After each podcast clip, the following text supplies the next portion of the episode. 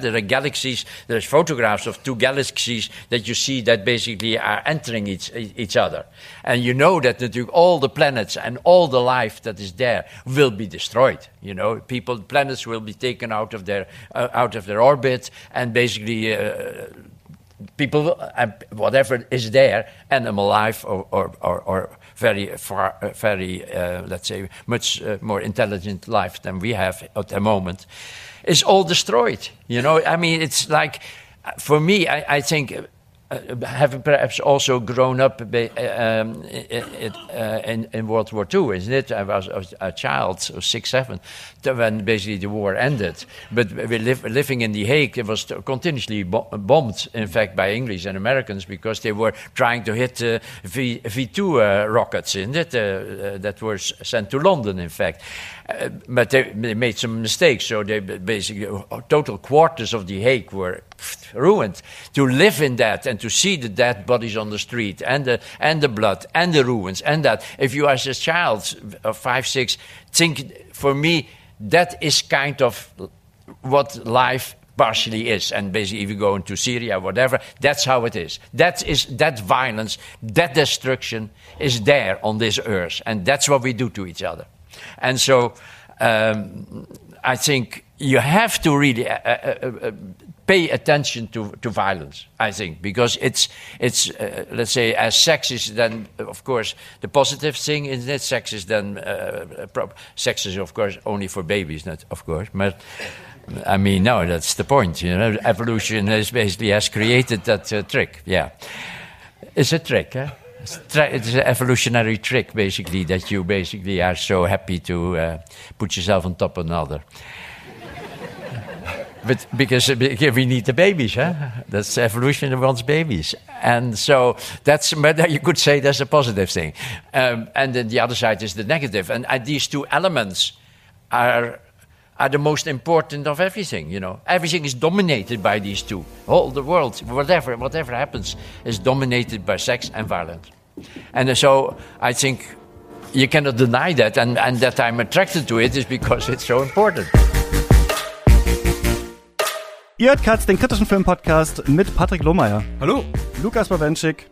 Rundach. Maden im Blumenstrauß, einer Zigarette mit der Königin, einem Hundekadaver im Katapult, Arnie on Mars, dem berühmtesten Beinüberschlag der Geschichte, Champagner im Pool, Käfern im All, einem unsichtbaren Hundekadaver im Labor, Game Design Ikone Isabelle Huppert, ganz viel Rutger Hauer, Sex, Gewalt, Holland und Hollywood und Frankreich, denn wir reden über die Filme vom umstrittenen Filmemacher Paul Verhoeven, aka Paul Verhoeven und ich glaube, ich habe gar kein Beispiel zu Robocop in dieser Anmoderation gehabt. Aber egal, ich bin Christian Eichler. Möchten Sie mehr wissen?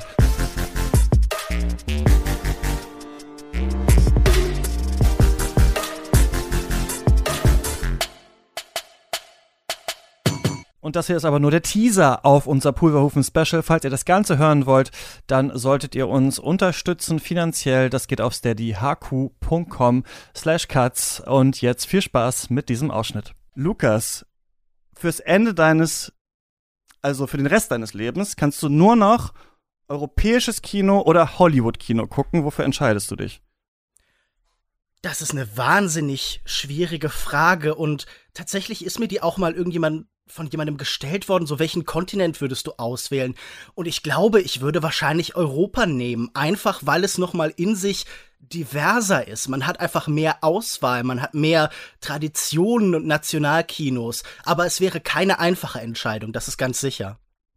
Patrick ist bei dir. Hm. Aus den von Lukas genannten Gründen ebenfalls europäisches Kino. Ich glaube, vor zehn Jahren hätte ich mich mit der Beantwortung der Frage sehr viel schwerer getan, aber äh, aufgrund der zunehmenden Franchisierung und äh, das, ich glaube, das war kein korrektes Wort und Mono Monopolisierung bestimmter Medienkonzerne, würde ich mal sagen, Hollywood-Kino ist für mich weitgehend uninteressant geworden. Also ja, Europa. All the way. Franchisierung, ja.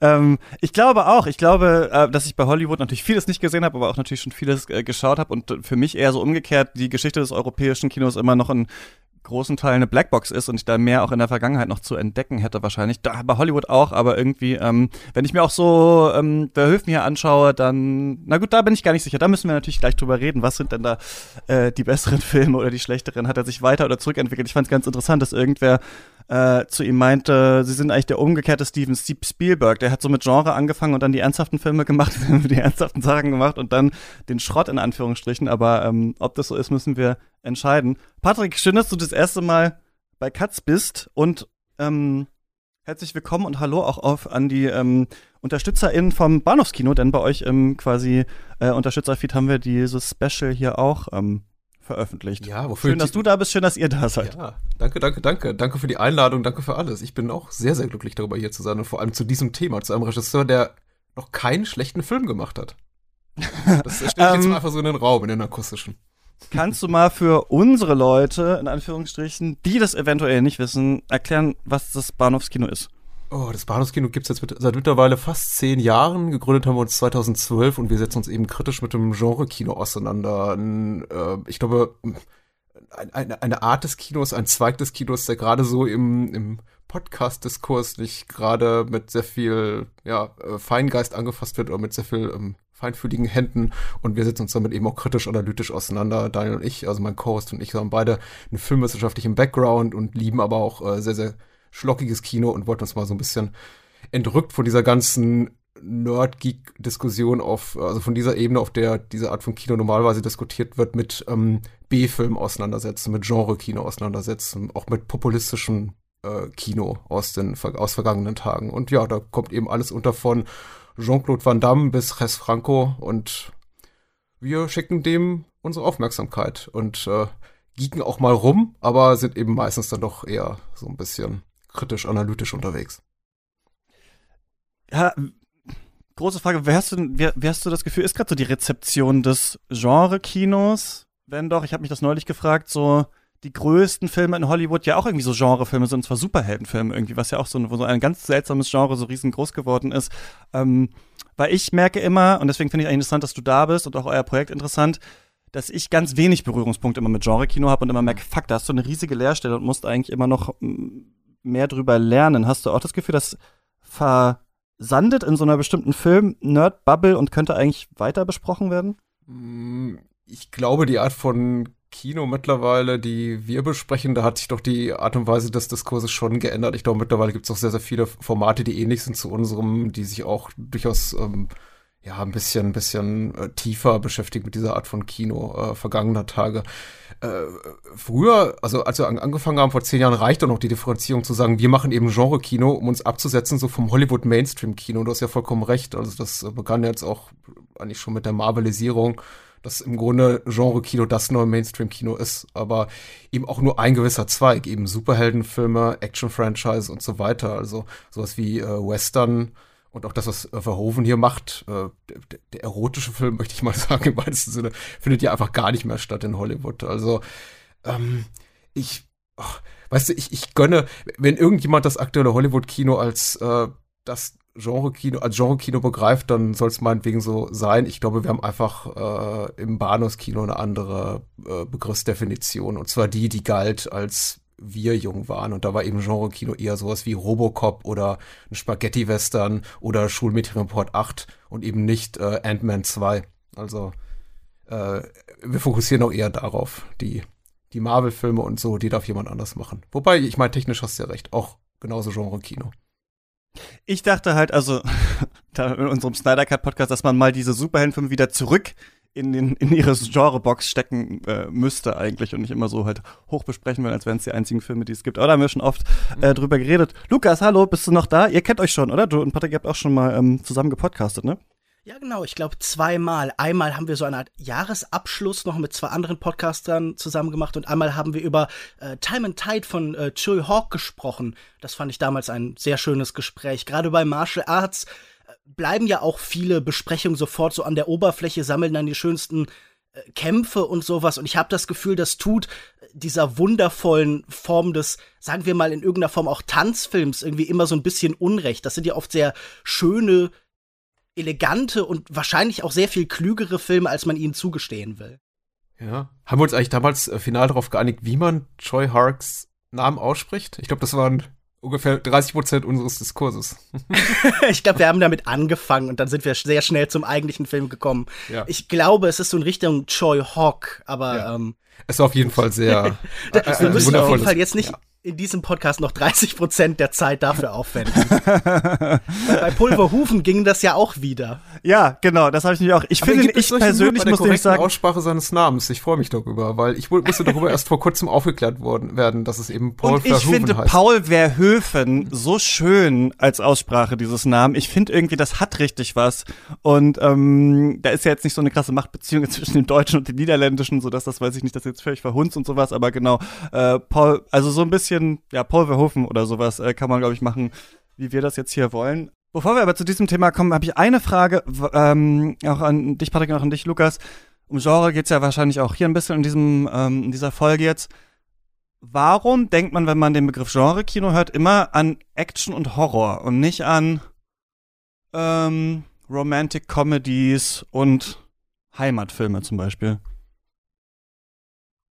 Oder ist das nicht so? Denn ich habe das Gefühl, das ist irgendwie so. Ich denke vor allem an Western, ehrlich gesagt. Und ja, an zweiter Stelle auch Action. Western hätte ich auch noch so mit reingenommen. Gut, Sci-Fi dann fällt mir auch ein. Ja. Aber ich denke immer, es, es wird blutig, wenn ich Genre höre. Es ist ja im Grunde auch eine, eine Zweckehe, die ich mit der Begrifflichkeit führe, weil ich ihn gar nicht schön finde, weil sie ja voraussetzt, dass man Filme in Schubladen packen kann. Das ist natürlich eine Haltung, die ich total doof finde, kategorisch. Äh, ich finde das kategorisch doof, etwas in Schubladen zu packen. Na gut, egal, was ich hiermit getan habe. Äh, oh Gott, ist das Meta.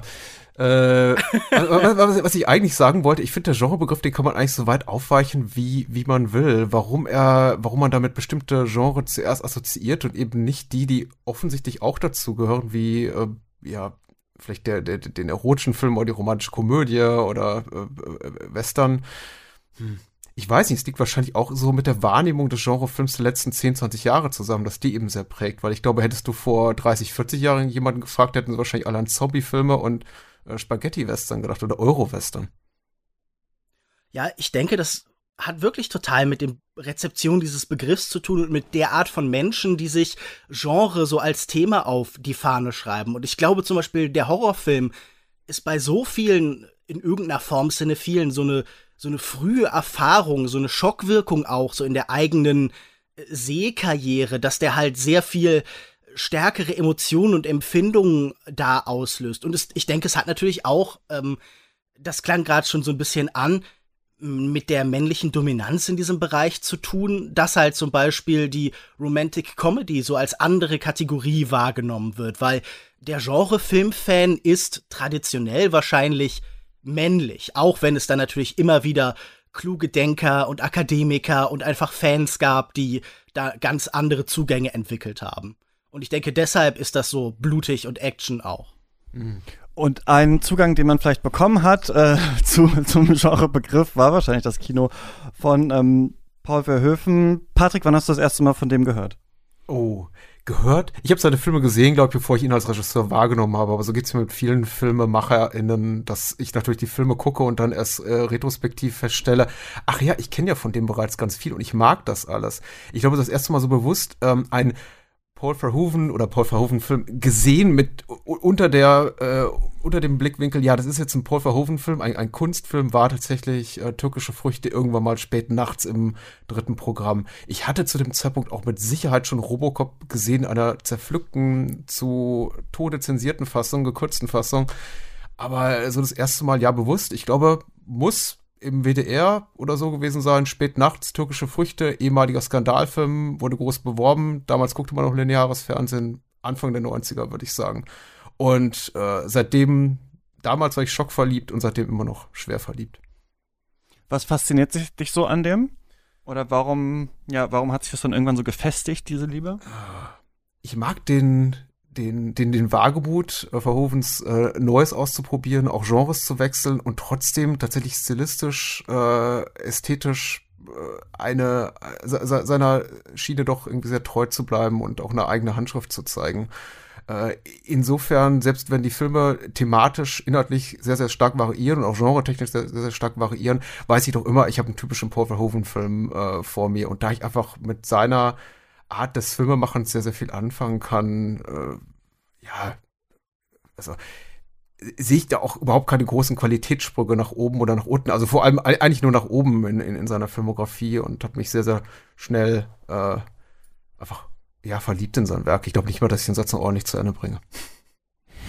Lukas, weißt du es noch? Ich glaube schon. Ich glaube, es war während meiner äh, Studienzeit und ich habe da das erste Mal Robocop gesehen und ähm, ab da wurde Verhoeven einfach sofort so ein Fixstern in meiner Betrachtung von Kino, weil man setzt sich ja gerade in diesem Arthouse-Bereich, aus dem ich ja irgendwie auch so herkomme in großen Teilen, ja total oft für Subtilität ein. Und Verhoeven ist nun ein Regisseur, der selten subtil ist, sondern der übersteigert, der überhöht auf eine Art und Weise, die mich total umgeworfen hat, weil ich immer das Gefühl hatte, was? So drastisch, so direkt, so voll auf die Zwölf kann man sein, ohne dabei äh, dumm zu werden, ohne damit irgendwie halt so das Doppelbödige so zu verlieren. Also für mich ist das einfach so der Beweis gewesen, dass halt es, ja, also so, so ein, sagen wir, so eine Art Matrix oder so eine Art Hufeisen vielleicht gibt. So in der Mitte wird es langweilig, aber wenn man weit genug geht, wird das Ganze wieder interessant und spannend und anregend. Und das war, glaube ich, das, was mich mit Paul Verhoeven verbunden hat. Und dann habe ich über die Zeit halt äh, quasi alle seine Filme nachgeholt. Es gibt jetzt noch Kurzfilme, die ich nicht gesehen habe und ich glaube einen niederländischen Film, den ich noch nicht gesehen habe, aber ansonsten habe ich das Ganze dann auch so als Projekt äh, jetzt hier gerade für diesen Podcast komplettiert und äh, ich würde auch sagen, ich bin großer Fan. Ja, bei mir hat er wirklich immer nur so am Rande der Wahrnehmung stattgefunden. Ich bin ja jetzt kein Kind des 80er Actionkinos oder sowas und irgendwie habe ich auch in meiner Kindheit äh, glaube ich, ganz viele Sachen wirklich nur mal so halb, mit einem halben Auge gesehen. Also als ich jetzt durch diese Filmografie dann durchgegangen bin, beziehungsweise die Filme, die wir besprechen, habe ich bei ganz vielen gedacht, ach, den hast du doch schon mal zur Hälfte auf Pro7 gesehen, eigentlich, diesen Film. Also Showgirls, äh, Total Recall, äh, Robocop, Starship Troopers und sowas, aber fast nie, auch Hollow Man, also ganz viele von denen eigentlich, gerade eigentlich die Hollywood-Filme, habe ich alle irgendwie schon mal äh, so gesehen, auch immer Sachen von gehört, aber ähm, da ich ursprünglich nie so ganz zum Genre-Kino hingezogen war, hatte ich nie so das Gefühl, ich muss das jetzt nachholen oder der der ist mir ein Begriff oder sowas, sondern immer mal nur gehört, okay, Leute schätzen den sehr. Dann gehört er sehr verschrien und dann natürlich, wir haben ja schon bei Michael Bay so ein bisschen über äh, Vulgar Autorism äh, gesprochen, so er wird ja oder wurde auch schon damals natürlich gefeiert, dann wieder so ein bisschen fallen gelassen, dann rehabilitiert und so weiter. Das zeigt sich ja auch an manchen Filmen. Deswegen fand ich es auch sehr spannend, mich mit dem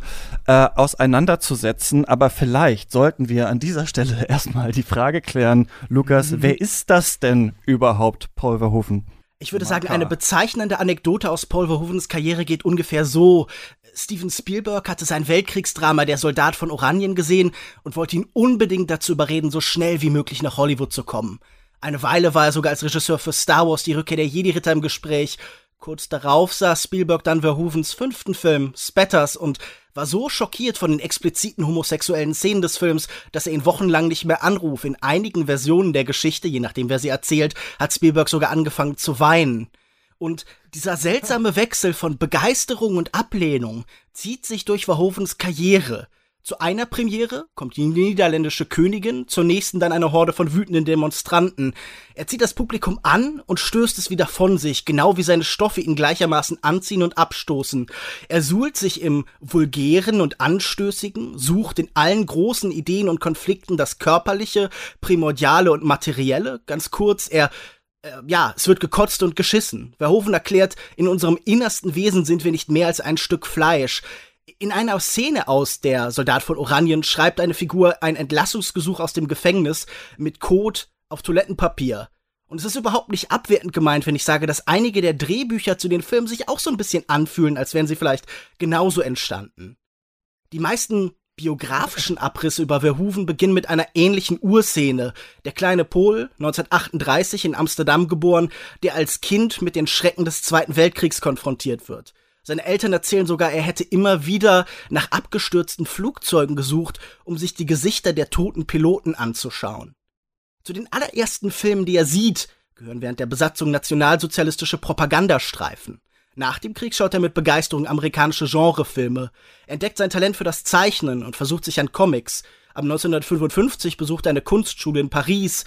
Gerade die Gemälde von Rembrandt, René Magritte und Hieronymus Bosch faszinieren ihn. Er kehrt in die Niederlande zurück, Während er sich seinen Doktortitel in Mathematik und Physik an der Universität Leiden verdient, dreht er erste Kurzfilme und während dem Militärdienst von 1964 bis 66 entsteht eine Dokumentation über die niederländische Marine. Als seine Freundin Martine kurz darauf überraschend schwanger wird, fürchtet er seine junge Karriere als Filmemacher wieder aufgeben zu müssen. Hilfe sucht er in dieser Krise bei der Pfingstbewegung. Bei einer Messe glaubt er sogar eine Botschaft von Gott zu erhalten und religiöse Motive ziehen sich dann auch durch seine ganze Karriere. Ab 1985 besucht er über 20 Jahre lang ein Jesus-Seminar in den USA, was nicht in einem Film, aber später in dem Buch Jesus, die Geschichte eines Menschen resultiert. Darin schreibt er, dass er durch die unregelmäßige und mangelhafte Ernährung wahrscheinlich sogar oft Verdauungsprobleme gehabt hatte. Also Jesus. Er schreibt dann, die Jünger haben Jesus ebenfalls schnarchen, schnaufen und furzen gehört. Also er profanisiert ganz stark das Heilige, ohne davor je wirklich den Respekt zu verlieren. Seine damalige Freundin Martine heiratet er übrigens am 7. April 1967. Die beiden sind bis heute zusammen und haben zwei Töchter. Zu seinem ersten großen Erfolg wird 1969 die humorvolle, gewalttätige Mittelalterserie Floris, so eine Art niederländisches Ivanhoe, für den öffentlichen rechtlichen Sender NTA. In der Hauptrolle ein 25-jähriger Newcomer in seiner allerersten großen Rolle. Der superblonde Rutger Hauer wird bis in die 80er Jahre das Gesicht seiner Filme. Verhoeven spricht von einer platonischen Liebesaffäre. Bei dem Kurzfilm Der Wrestler von 71 arbeitet er erstmals mit einem jungen Kameramann zusammen, der ihn sogar bis in die 90er begleiten wird. Jan de Bond, der spätere Regisseur von zum Beispiel Speed und Twister. Und das könnte man noch erwähnen, immer wenn er nicht mit de Bond arbeitet, greift er auf Jost Vocano zurück, den Kameramann von zum Beispiel Das Boot. Aber unabhängig vom DOP würde ich sagen, hat Verhovens Kamera immer was sehr Agiles. Also er ist definitiv alles, aber stilistisch kein Minimalist. Ebenfalls 1971 entsteht auch sein erster Langfilm, Business is Business. Seine Karriere lässt sich von dort an, würde ich sagen, in drei Phasen unterteilen. Seine niederländischen Filme von Anfang der 70er bis Mitte der 80er, seine 15 Jahre in Hollywood, dann seine bis heute andauernde europäische Phase. Türkische Früchte von 1973 sehen in den Niederlanden mehr als drei Millionen Zuschauer. Der Film wird für einen Fremdsprachen-Oscar nominiert, verliert aber gegen Truffauts Amerikanische Nacht. Es ist trotzdem Verhovens Durchbruch. Es folgen zunehmend größere Produktionen. Das Mädchen Ketje Tippel, eine Adaption von den Memoiren von Neil Doof, einer niederländischen Arbeiterliteratin. Dann der Kriegsfilm Der Soldat von Oranien, seine geistige Fortsetzung Forbay Forbay und dann die abgründige Teenager-Komödie Spetters, sehr kontrovers aufgenommen. Nachdem der Hitchcock-Fanatiker Verhoeven 1983 noch den Thriller Der vierte Mann drehen konnte, bekommt er dann zunehmend Probleme mit der Finanzierung. Gerade so Skandalfilme wie Spatters machen es ihm wahnsinnig schwer, weiter staatliche Subventionen zu erhalten. Und er geht dann 1985 bzw. 86 nach Hollywood. Flash and Blood, über den wir ja auch gleich reden, fungiert so als Übergangsfilm, studiert, entsteht so mit ähm, amerikanischen, niederländischen und ich glaube spanischen Geldern. Dann geht er, ja, wie gesagt, nach Hollywood. Verhoffens Filme in Hollywood sind dann Robocop, Total Recall, Basic Instinct, Showgirl, Starship Troopers und zuletzt dann eben Hollow Man. Und äh, ich finde, die stellen durchaus die bemerkenswerteste Phase seiner Karriere dar. Zwischen seiner sehr europäischen Perspektive und dem Blockbuster Mainstream entsteht so eine ganz starke Reibung. Er bedient sich der Muster und Regeln von Genres wie Sci-Fi und Thriller. Sein künstlerischer Impuls erlaubt ihm auch, sich ja, mit außergewöhnlichem Nachdruck in die zu stürzen. Trotzdem ist er auch immer von so einem Unbehagen geprägt. Äh, da ist so eine satirische Kritik, die überall anklingt. Er selbst sagt, es gibt da eine Distanz und mir persönlich gefällt das. Hat doch so das Publikum Gelegenheit, sich alles durch einen dunklen Spiegel anzusehen. In Interviews spricht er von seiner Liebe zu Bertolt Brecht und seiner Begeisterung für Michael Haneke. Doch er geht natürlich ganz anders vor als der. Er dekonstruiert, wenn dann, durch Überaffirmation. Er überhöht Konventionen, bis ihre grauenhaften Details überdeutlich werden. Sie bekommen oft die Qualität von blutigen Cartoons. Der Filmemacher Jacques Rivette verglichen mit dem Maler Roy Lichtenstein, also mit diesem Pop-Artist. Mit seiner Ankunft in Hollywood entdeckt Verhoeven auch seine Obsession mit Technologie. Er arbeitet mit teuren State-of-the-Art-Effekten und erzählt bis heute in Interviews, er wartet auf große Umbrüche wie Jurassic Park, die nochmal zeigen, dass das Kino vielleicht auch zu was anderem imstande ist. Es gibt da auch noch wieder eine schöne Anekdote, als James Cameron während der Dreharbeiten von Avatar fast gefeuert wird, soll er seinen Vorgesetzten wütend entgegengeschleudert haben, wollt ihr etwa, dass Paul Verhoeven diesen Film übernimmt? Verhoevens Filme wurden nicht das hätte ich gern gesehen. Ja, das klingt nach einer sehr schönen Szene. Es gibt ja um, um James Cameron immer so spannende Szenen, wie wenn als Jackies, äh, Jackie Chan ganz schockiert durch sein Avatar-Set gelaufen ist und das alles grauenhaft fand, weil das nichts Materielles hatte. Na, auf jeden Fall. Aber äh, ich hätte den Film auch gerne gesehen, wollte ich sagen, Verhofens äh, Avatar. Ja, ich glaube, es wäre, wie er das gesagt hat über Star Wars, wo er gesagt hat, da hätten dann die Evox gefickt. Wahrscheinlich hätte man hier sehr viel mehr Sex gehabt. Also, was ich noch sagen wollte, Verhoevens Filme werden sowohl in den Niederlanden als auch in den USA stark kontrovers aufgenommen, besonders eben die allgegenwärtige Darstellung von Gewalt, Sex und sexueller Gewalt. Mit der Zensur hat er überall zu kämpfen, während Robocop, Total Recall und Basic Instinct oft nicht wegen, sondern gerade durch die erboste Kritik außergewöhnlich erfolgreich werden, fallen Showgirls und Hollow Man quasi überall durch. Wieder wird es für Verhoeven sehr schwer, seine kreative Visionen zu finanzieren. In den letzten 20 Jahren seiner Karriere entstehen eigentlich nur drei Filme. Der Kriegsfilm Black Book, der an Der Soldat von Oranien und For Bay For Bay anschließt.